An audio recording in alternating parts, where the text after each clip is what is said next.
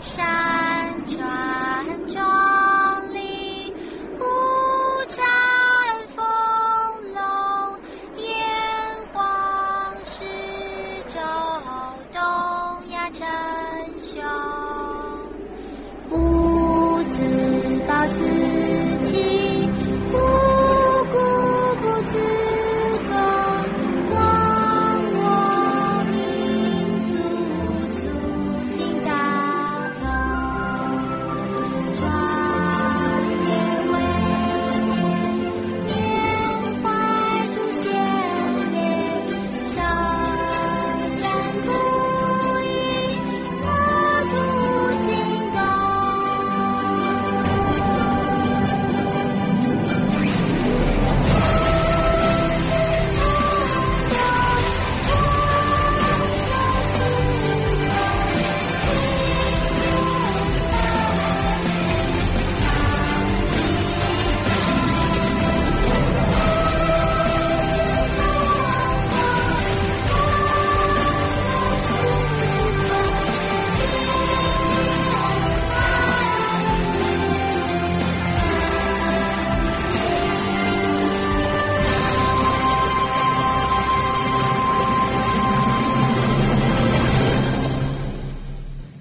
啊，我哋不如講下巴黎嗰單，即係布魯即塞爾係布魯塞爾嗰單嘢仲好啦。嗯，你有冇睇到我喺微博發嗰幾條嘢？我睇咗佢兩條微博咯，呢個咧其實咧就唔係我獨創嘅觀點嚟嘅，係我用咗我哋嘅語言去講出嚟。但係同樣嘅邏輯咧，就喺 CNN 有講過嘅，就話咩咧？佢話布魯塞爾咁，我係發篇文章俾你睇啊嘛，係幾日前㗎，係喺呢件事發生之前咧，咪捉咗巴黎嗰度有嘅，即係巴黎恐怖襲擊案嗰個幕後主腦幾個人㗎啊嘛，全部都喺布魯塞爾捉到啊嘛，嗰、個叫咩區我唔記得 M 字頭嘅，嗰、個區入邊有百分之四十係穆斯林人口。嗰篇 CNN 文章講啦，就係話呢個就係穆斯林極端主義嘅温床嚟嘅。咁點解會產生呢樣咁嘅嘢喺布魯塞爾咧？而且喂，而家我想講啊，嗰班人咧唔係我哋所理解啲咧新移民啊，啱啱走難過嚟嗰啲人啊，唔係嗰啲人嚟嘅，係其實係第二代嚟嘅，唔係第二代，第四代。 咪有啲第四代咧，其實嗰啲係咩人咧？就話喺誒大概二戰之前，唔係二戰之後嗰陣時咧，比利時係引入咗一批北非人口。咁入嚟嗰個區咧就係佢哋嘅工業區嚟嘅，其實就想補充勞工嘅啫。我同你講點解？因為喺西方國家咧，工業區嘅樓價最平嘅。哦，係啊，即係無論你係市中心好咩好都，總之你工業區嘅樓價就平㗎啦。咁而嗰班北非嚟嘅人咧，即係主要摩洛哥嘅，其他國家都有啲。嗰啲、人咧，一嚟咧佢好生得仔嘅，二嚟咧嗯同好多移民一樣㗎啦，即係唔係我自己過嚟啊嘛，帶埋啲老婆係出哎嚟仔女啊係。全家啦，全屌部一齊嚟啊嘛，跟住咧，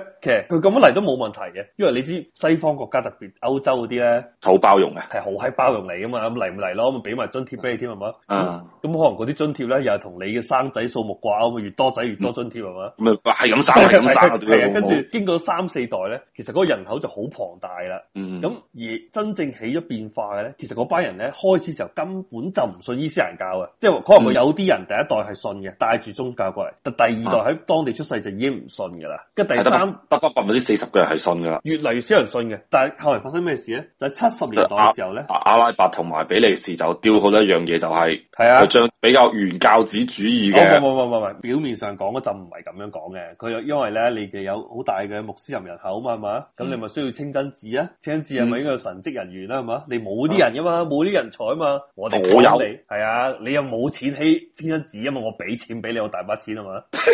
咁而嗰班人究竟即係阿拉伯政府混入咗呢啲人啊，定係阿拉伯政府有心咁樣就培植呢啲極端主義咧，就唔知嘅。即係其實嗯我係唔好相信沙地阿拉伯有心培植，即係因為嗰啲人到最後都係沙地阿拉伯嘅敵人嚟嘅，因為嗰啲人都會推翻伊拉克王朝啊嘛。哦，沙地阿拉伯嘅王朝以前係其實有啲類似張作霖啊，以前係馬賊嚟嘅啫，屌你老母！咁啱俾佢掌握到政權，咁啱又發入邊有石油啊嘛，咁咪發一達咯。即係其實佢可以掌握到呢個政權，並唔係好似以前即係阿拉伯帝國咁樣啊，好臭啊，或者好文化好繁榮咁，唔係啊嘛。唔係嗰字嗰種嚟嘅，係啊，唔一樣。依家只不過咁啱揾到石油，咪有錢咯。但係咧，咁佢哋輸出呢啲嘢伊斯蘭教之後咧，咁就有一班係比較極端嘅。咁呢個其實並不足以造成，因為好似澳洲啊、美國咁樣，佢都有清真寺啊，都有人去做禮拜啊，但係並不代表佢會極端化噶嘛。咁點解會極端化咧？就係、我嗰篇微博入邊講嘅，因為佢哋並冇比利時人啊，佢並冇好好咁樣將呢班人融入比利時呢個群體入邊。因為理論上你諗下，林書豪先第二代係嘛？嗯嗯嗯，你由邊度覺得佢中國人啫？駱家輝先第三代，佢已經做州長㗎啦嘛。啊，而家理所當然，我就美國人啦，你話我中國人屌食翻轉頭添係咪？唔緊。 但係比利時唔係嘅，比利時哦係按人口比例嚟講咧，係最多人參加聖戰喎，翻翻去敘利亞喎。哦，唔係係佢話佢斷捉咗個組織，就話四十五個人啊嘛，但最尾淨係捉到七個人過嚟審判啊嘛。係啊，全部咗大家上，你我去喺度啊聖戰 啦， 佢咪唔上嚟嘅都差唔多。 你諗下，嗰班人幾喺外國啊？即係我唔知佢愛係愛敘利亞定愛伊斯蘭國啦，我唔知啊。但係我估應該係即係佢政教合一噶嘛，即係嗰啲呢個係伊斯蘭國。所以佢係愛佢哋嗰個哈里發嗰個國噶嘛，所以嗰啲係同我哋所理解啲移民係完全兩回事嚟嘅。咁、嗯之所以駱家輝唔會變成即係好似佢哋咁樣翻嚟中國咁樣去推翻共產黨啊嘛，嗯就係因為佢已經融入咗美國啦嘛。美國人冇人覺得佢唔係美國人噶，邊個夠膽話林書豪唔係美國人啊？因為美國呢種文化係包容佢哋成為美國一份子啊嘛，咁而嗰班即係北非嘅移民，比利時啊、丹麥啊呢啲冇包容佢成為丹麥、比利時一份子。咁但係呢個咧，你又唔可以怪，就好似我之前講咁樣，單一民族國家咧，即係雖然我唔知比比利時應該都唔係單一民族，因為佢有法語系、有德語系啲嘢。嗯嗯但係咧，佢哋嗰啲都係屬於高加索種啊，即係你哦如果你老母人哋金頭髮藍眼睛啊嘛，哦一睇就睇得出你係即係嗰啲， 我冇話你低人哋一級啦，但係至少話你同我係唔一樣啦，就好哦似我哋睇新疆人咁啫嘛，哦一睇就睇你唔一樣，我哋梗係唔會包容新疆人，你幾時有見漢人同新疆人打成一片 啊嘛？真係打交嗰啲打成一我哋買羊肉片串啊！嗰陣時，我哋最閪包容，我哋最閪融洽嗰一刻，咪就係我哋買羊肉串嗰陣時咯。係啊，賣羊算啊，如果賣切糕又好閪唔包容啊。所以我就話，即係美國啊，或者澳洲啊，或者加拿大呢啲文化咧，係比較高級嘅。所以我之前我哋講咗，我你學唔到呢啲嘢咁喺高級係咪啊？哦，澳洲都應該高級啲啊嘛。係啊，都係高級嘅。但係不如韓國仔咁樣，其實我一樣啊。不如駱家輝同阿林書豪掟個韓國掟去日本係咪啊？嗯，我估啊，雖然我都係斷估啫，佢應該都用唔入嘅。雖然我哋同韓國仔個樣睇起身係比較類似，比較似係啊。咪仲有另外一個問題就係話，其實其實整個東亞地區咧，我哋都唔係一個移民國家嚟嘅，即係中國、日本、韓國、台灣，即係其實就真係好閪唔包容嘅喎。係啊。咁但係，我覺得相比之下，我哋中國已經係哦，不過唔係，即係東亞國家對洋腸一向都比較包容嘅。我哋嗰啲咪叫包容，嗰啲崇洋媚外嗰啲啊。啊，係啊，哦係啊，如果喺咁嘅角度上講係啱嘅，所以其實如果總嘅嚟講，其實我哋係並唔包容嘅。梗係唔包容，你廣州人包唔包容黑人咧？哇！唔其實你問包唔包容好簡單啊，就問你你願唔願意將你嘅小朋友擺落去同嗱，依家廣州市最好嘅小學係嘛，東風東小學係嘛，嗯咁就話俾你聽，依家東風東小學一個班六十個人，十個係新疆仔嚟嘅，十個係黑鬼係嘛，十個印度鬼係嘛，再剩翻十個係誒中美鬼啊，嗯，係即係賣白粉嗰啲啊。中南美洲啊，租南美洲嗰啲啊，跟住咧就冇白人嘅，跟住廿個中國人，嗱、即係東風東小學啊嘛，或者龍南下路小學，即係廣州市最透嘅小學，你肯唔肯入去讀？即係我相信咧，應該十個 十個家長十個家長都唔係肯嘅。屌你老母又黑鬼又印度鬼，屌你個老母！如果同你係個女，我咪碌柒。我包保啦，其實冇幾個家庭係包容，即係其實你你問緊我，我都唔係包容啊。因為之前我哋有個朋友咧，其實都都講起咧，就話其實我哋都可以睇得出，因為佢其實依家都喺移民國家嚟嘅，即係我硬係 feel 到佢好似對於阿叉咧。都係少少偏見 嘅喎。你對阿差有冇偏見啊？我只可以話我對佢有睇法，但係我又唔會話歧視佢咯。即係譬如有陣時啲口音，我覺得真係好奇怪啲口音。哦，但係呢個我唔怪佢，因為中國人都有口音㗎，係嘛？係啊，啊，所以呢啲就唔係即係仲有其他啲，譬如呃誒食咖喱嗰啲味道太強烈啦，呢、個又的而且確唔係幾好嘅。哦，你但係你唔會因為人哋食咖喱歧視人哋㗎係嘛？冇錯啊。其實即係講起文化包容性呢樣嘢，我覺得其實我哋已經唔可以將中國同埋韓國同埋日本擺埋一齊。屌你老母，我哋唔好話對外族去包容啦，屌你老母對隔離省都好難包容啦。漢人之間都好難包容。即係你嗱，你好似好簡單，我嗰陣同老豆講啊嘛，我隔離住咗一個新嘅租戶啊嘛，我同老豆講你媽你快啲攞嘢解住啲音，好閪嘈啊對面，啊即係其實你好閪難包容，其實你話係咪憎佢咧？其實又唔係嘅。即係其實包容呢啲嘢就好閪難玩㗎，咁其實你想包容咧，你政府一定要識玩嘅。咁啊，但係我哋講翻比利時嗰單嘢咧，其實點解佢哋會咁多嘅一個啲恐怖分子啊？因為而家佢而家講咗就係話佢嗰個區莫安比區啊嘛，定麥哈比區啊，已經變成咗整個歐洲嘅聖戰溫床喎。頭先講咗個客觀條件就係佢穆斯林人口好多，跟住咧嗯亦都有好多足夠多清真寺同埋神職人員，嗯跟住咧同埋佢哋係並不受當地嘅群體，即係比利時嘅主流群體所包容，咁所以咧嗯佢哋之間嘅失業率好高嘅，啊好多人都揾唔到嘢做嘅。佢入邊嗰文章有講啊，佢哋學呢啲聖戰啲閪嘢咧，其實主要都唔係嗰啲神職人員教佢嘅，係網上自學嘅。係啊，你知啲僆仔係嘛？我喺好學啊嘛，佢冇人請佢嘛，冇嘢做咪佢上下網咯嘛。正常嗯個、中國農村失業嗰啲都係上下網，咁佢又唔受到你當地群體包容，咁啊自然就唔上你比利時嘅主流網站啦，係嘛？啊上翻自己嗰啲阿拉伯網站咯。即係我之前講嘅問題，佢哋揾唔到佢人生嘅價值啊。嗯我雖然我生活喺一個富裕國家，但係我係一個廢人嚟喎。佢尋找佢自己人生嘅價值啊嘛。咁而佢嗰個群體即係穆斯林群體，好多人喺度打緊仗喎、屌你！跟住而且入邊講到真係有七十二個處女啊嘛。啊佢真係信上天堂有七十二個處女啊，我唔知佢信唔信，但係我相信如果佢參加得聖戰，應該就信呢個教啦。信呢個教應該就應該要信阿拉真主啦，係嘛？啊哈哈，第一有人生目標啊，第二、嗯而且比利時咧，其實我比利時仲有個即係好客觀嘅條件就係佢唔知有嗰啲軍火好容易運到入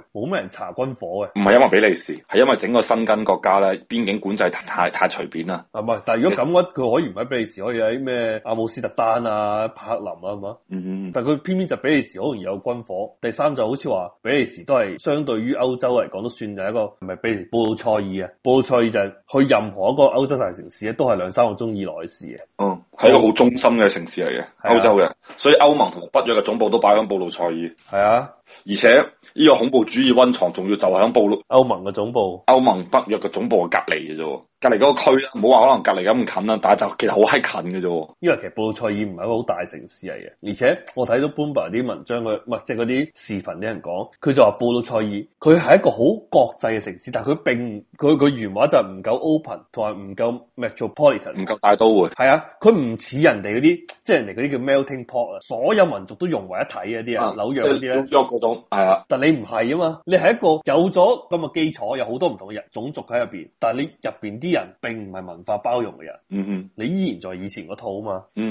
嗯所以咪就係我講話，其實我覺得愛國主義係另一種詮釋嚟嘅。美國人到最後個個以為美國都愛美國愛到閪咁啊嘛，嗯，其實唔係，大家愛嘅係你嘅價值觀。愛哦價值觀咪就愛國咯，因為美國就係自由啊咩嗰啲咪就個價值觀嚟咁，民主、自由、啊人權呢啲。但問題歐洲唔係啊嘛，以前我哋之所以成立呢啲，即係由以前嗰啲皇族國家、嗰啲皇室統治嘅國家變成而家啲民族國家，就因為各個民族就自己成為一個國家啊嘛，係嘛？咩嗯保加利亞人咪成為咗保加利亞國家咯，係嘛？嗯，羅馬尼亞人又有成為咗羅馬尼亞呢個國家，全部都係呢啲民族國家嚟啊嘛。但係問題係你而家要慢慢進化到去好似啲移民國家咁樣，變成一個多民族嘅包容國家。嗯你要做唔到包容，你做唔到啲，而且仲有好重要一點咧、就係我唔知記唔記得比利時咧，曾經有段時間話無政府狀態嘅，一直選唔到政府出嚟啊嘛。啊，嗰陣時我哋好自豪啊！哎呀，冇政府我哋都運行得好好啊嘛。 嗯，其實呢一就問題，其實你睇到佢政治入邊都分裂嘅，點解冇政府組到出嚟？啊因為大家都唔妥，大家一個好似係講法語區，一個就唔知講咩語區，我唔記得咗啦。誒應該係德語區，俾係啊你俾你應該係德語區嘅。咁所以咧，佢係一個相對比較弱嘅政府嚟。但係一旦你要面對呢啲咩情報工作啊，嗰啲恐怖分子啊，你唔可以啊，無政府。無政府邊個負責做呢啲嘢？我零零七都揾唔到上頭啊嘛，點解解散咗 MI six？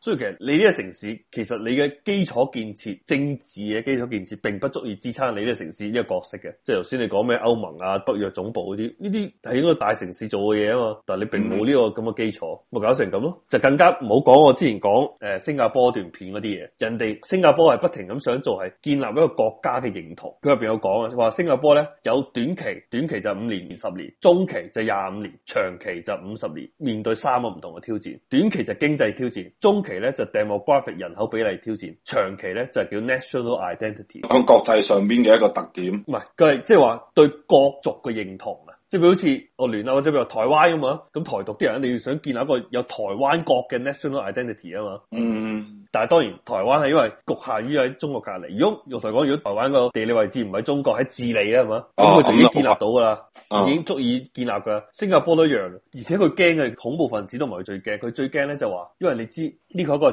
globalization 嘅世界啊嘛，即係全球化世界啊嘛。喂，嗯如果我做生意做得大，咁我市場喺中國，我咪搬去中國咯嘛；喺印度，我搬去印度咯，我冇必要留喺新加坡啊嘛。而且我本身都係中國人，我本身係印度人嚟嘅，我哦回，歸祖國啫嘛，屌！唔係但係而家回歸唔到祖國，祖國護照好閪難攞啊！全球最難攞嘅護照嚟嘅，你翻唔到嚟祖國㗎啦已經。因為佢嘅講法就話，一嚟咧你就好容易回歸祖國，第二咧你就好容易，因為你新加坡有幾多市場咁啊，就嗰幾百萬人係嘛，我賺錢就梗係去第二啲地方賺啦。但係佢就希望做到就話，誒、哎我要記住我就係一個新加坡人，無嗯論到幾時我都要翻返嚟新加坡嘅地方，因為呢個係我屋企。佢就唔希望到時即係了散東西啊，你明唔明啊？哦因為你知新加坡人識講英文噶嘛，咁哦呢個世界你識講英文就七成到成咗國過家咗去都啦。係啊，生存得到啦，係咪啊？而且你仲要係個個都係有足夠強大生產力噶嘛，咁咁亦都係你可以去周圍移民都冇所謂嘅。所以你係冇一個團結嘅力翻翻新加坡度，我憑咩去新加坡先？我咪走加拿大移民咯，咪走新西蘭移民咯。佢就講啊嘛，希臘、新西蘭呢啲係面臨住呢啲問題啊，大家走晒啊，新西蘭好多人走咗啊，因為市場太細啊嘛。哦嚇，新西蘭而家仲好多人走啊！新西蘭佢留唔住人才就係、呢，新加坡就驚佢自己留唔住人才啊嘛。新西蘭一樣都幾百萬人係嘛，咁你市場就得咁大。咁如果你係好雄心壯志嘅話，你唔好攞中國嗰啲即係話要逃避共產黨嗰啲睇法。咁、哦人哋去咗新西蘭或者係新西蘭嘅人已經逃避共產黨啦嘛。哦咁所以佢係要揾其他價值所在啊嘛。哦，而且即係凡係呢啲經濟體細嘅地方、地區唔一定國家，自然你可以誒，你個項目項目個規模都細好多啊！你明唔明啊？嗯，即係你以前做開啲大 project，而家做啲係好細好微型噶嘛。咁哦，可能你就並不滿足於做呢啲嘢啊嘛，嗯，即係除非你係養羊咁啊，另計啦嘛，你就大規模養羊，即係最勁就養佢 係啊養啦。 牛啊，所以佢佢面對同一問題，佢就要建立呢個新加坡嘅身份認同，跟住令 到所有人喺呢個地方，我都覺得哦，我係新加坡人，我唔係印度人，我唔係馬來人，我唔係中國人，我係新加坡人。嗯，如果同樣一套嘢建立咗喺比利時嘅話，令到所有呢啲穆斯林群體都話哦，我係比利時人，我係比利時人，我係比利時人咯，洗晒腦咁樣，咁佢就唔會翻去聖戰噶嘛，佢唔會買軍火啊。而的而且確，你去新加坡市面度睇下，即係大家都覺得自己係新加坡人。係啊，即係大家唔會有廣州種啊，即係廣州你外省你都歧視佢啊嘛，啊但新加坡你唔會話一個我又同唔歧視，屌。但新加坡你唔會話一個我係一個華人新加坡人歧視一個我係馬來人新加坡人，佢唔會咁啊嘛，嗯因為其實可能大家晒得黑黑地都差唔多咁樣啊，哦佢講嗰啲英文又係新加坡英文喎屌哇！新加坡呢個真係玩正，你識講但係比利時呢啲咩丹麥啊、呢啲荷蘭呢啲做唔到呢點啊嘛，你唔會擁抱穆斯林啊嘛，咁呢即係你啲一人咧，明明咧就係好閪保守嘅，但係懶唔 open 咁樣樣啊，係嘛？但係即你係就 open 係表面嗰陣 open，喎你真係要請人嗰下你又唔 open 啊，屌你老母！即係話佢哋，唉，我即係牧師啊，都唔批請啊，係嘛？喂，而且人哋係第幾多代、第四、第五代嚟噶啦，已經全即部識係可講以啲講好流利嘅，係即啊係或者法文啦，係啊，佢啲都而且人哋自細都係受你哋嘅學校嘅教育噶啦，係啊，咁你都唔會擁抱佢，咁你都唔可以擁抱佢哋。咁咪咪造成一惡果咯，咪更加多難民湧入嚟咯。你解決唔到呢個問題㗎，因為佢嗰啲第四、第五代不停咁參加聖戰啊嘛，咁啊越嚟越激咯，敍利亞，咁咪越嚟越多難民咯。哦，咁又行過嚟咯啲人。跟住家寶見到呢度又係即係自己人嘅聚居區係啊啊，咁啊聚過嚟咯。係啊，咁你點解決呢個問題啊？因為咧，我睇到佢啲相咧，我就發現咧，其實即係我我唔知第啲國家會唔會咁啦，但係其實好即係自己啲阿拉伯人啦，我哋叫阿拉伯人啦，啊或者叫伊斯蘭嗰啲啦，真係會自己聚埋一齊嘅喎。係啊，咁其實佢哋真係係冇啊嘛，屌你，人哋即佢係其實佢哋真係係咪真係冇點同啲白人有好多嗰啲？不過屌係啦，佢哋都冇得做嘢，有咩交流啫？陰講，就算喺澳洲佢都會即係聚居嘅，即係某個地區係特別多呢啲人嘅，嗯，但係佢又並不代表澳洲人到請人跨會有對佢有歧視嘅。嗯聽人講冇呢啲嘢，但係我覺得歐洲係同呢啲唔一樣。歐洲佢唔，因為澳洲本嚟就係一個移民國家嘛，個個都移民，除咗土著之外，係嘛？嗯啊咁你其實係種特色㗎，但係比利時人我唔係咁睇啊嘛。我屌我我世世代代幾百代住喺度喎，嗯係啊。咁你哋係啱啱行過嚟，可能佢哋就真係即係睇唔慣啦，冇話睇唔起啦。嗯嗯嗯同埋可能佢心入邊，即係我之前講過 Donald Trump 之所以咁多票係嘛，因為佢哦講咗好多人喺心入邊噏咗心入邊唔敢講嘅嘢啊嘛。哦你話冚家產佬，我哋福利係 嘛？呢啲唔講得，政治唔正確啊！啲但係得到出噶啦，講出嚟啊係啊，到出和全部唔俾佢過嚟冚家啊 產，所以大家陰陰地又投佢票喎。係啊，但係其實依家報即係其實不過係咯，啊我哋啱先都主要係講佢嘅成因啦。嗯，呢單嘢啊其實佢即係究竟有幾多地方爆炸死幾多人咧？嗰啲冇乜值得講，我覺得。但係最因為關鍵就係佢嘅溫床，佢最核心嘅樣嘢其實係話，你淨係學到面頭嗰浸，底下嗰浸你又唔肯去打開，又唔可以開放。喂底下嗰陣其實真正學到就得英國就係歐洲，其實冇咩其他國家做得到。即係英國嗰種，我懷疑啊，其實英國人又係啲即哦，係唔你係法國都應該學到，誒。法國都係唔唔擁抱伊斯蘭啫，但係法國都仲係擁抱黑鬼啊嘛。我之前睇過個又唔知知唔知有個踢波好叻嘅前鋒咧，依家三十歲出頭，叫伊巴希莫域，一個誒、呃瑞典嘅前鋒嚟嘅。哦，我聽過。以前踢佐仁達斯啊，依家係喺巴黎聖人門。跟住嗯嗰啲閪佬咧，佢自己就係一個穆斯林啊。其實好好多人都唔知我，其實我都唔知嘅本身嗯。因為佢佢直情個樣係似白人嘅，佢又高高大大咁樣。嗯，佢咁話可邊能個佢真係白人嚟嘅咧，佢佢信伊斯蘭教啫。哦，唔係啊，佢係唔知邊度移民，我唔記得第幾代。佢又係啲唔知移民幾多代去瑞典嗰啲嚟嘅。哦，佢就話其實佢係因為好彩，佢踢波踢得叻，係先哦入咗啲少年隊，跟住就賺咗大錢，咁咧就唔需要再住一個地方啦。佢話如果我佢唔係踢波踢得叻嘅話，佢分分鐘都可能做到同樣嘅嘢㗎，因為你 班人 炸炸火車炸佢喎。唔唔知啊，因為佢周圍啲人穆斯林群體就好大係嘛，佢又係信一教，咁佢自然就會去做呢啲禮拜呢啲嘢，咁佢自然就會接觸呢啲咁嘅激進思想，咁冇嘢做咁冇人請我，咁我揾啲嘢搞啊嘛。係啊，其實歐洲好多呢啲人㗎。 仲有最關鍵係咩嘢咧？即係你哪怕你唔做嘢都好啦，你都可以攞到唔錯嘅低保。你攞住個低保，其實你都可以捱得過去噶啦。咁而且好似你啱先話齋，咁屌我唔係唔想做嘢，係你哋唔請我啊嘛。我想做嘢，我想擁抱你哋嘅白人社會，你唔俾我擁抱啊嘛。咁你咪就要俾我錢咯。咁俾我錢我又冇嘢做，咁我做乜柒啫？咪就研究下聖戰咯。啱好呢期係嘛，啲巴打都喺度鑽研緊呢啲嘢，咁大家有共同話題啊嘛，